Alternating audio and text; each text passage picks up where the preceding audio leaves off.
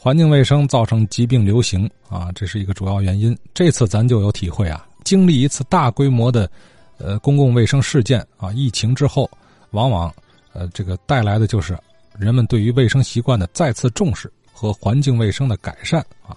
薛崇藻薛先生对这个有点体会。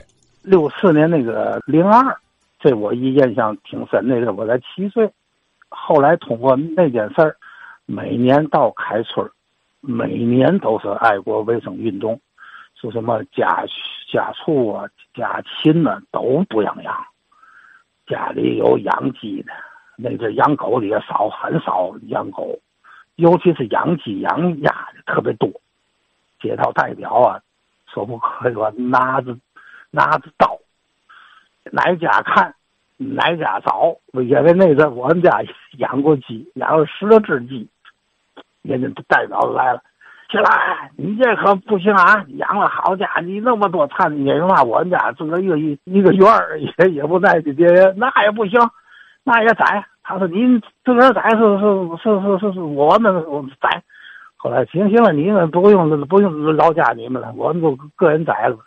那么着，我们来自个儿宰了。这个爱国卫生与运动搞得特别严，每到有的开春那个真是街道的代表，家家户户宣传，对吧？力度特别大。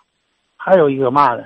上啊小学的那阵儿，学校他也定期给你喝一种药，还有什么上鼻子里滴的也是一一种药，喝的是嘛？是中药，不知道防什么病啊？你老是叫喝，大伙儿都这么喝，很难喝，特别苦。还有一个呢，往鼻子上滴的那个药。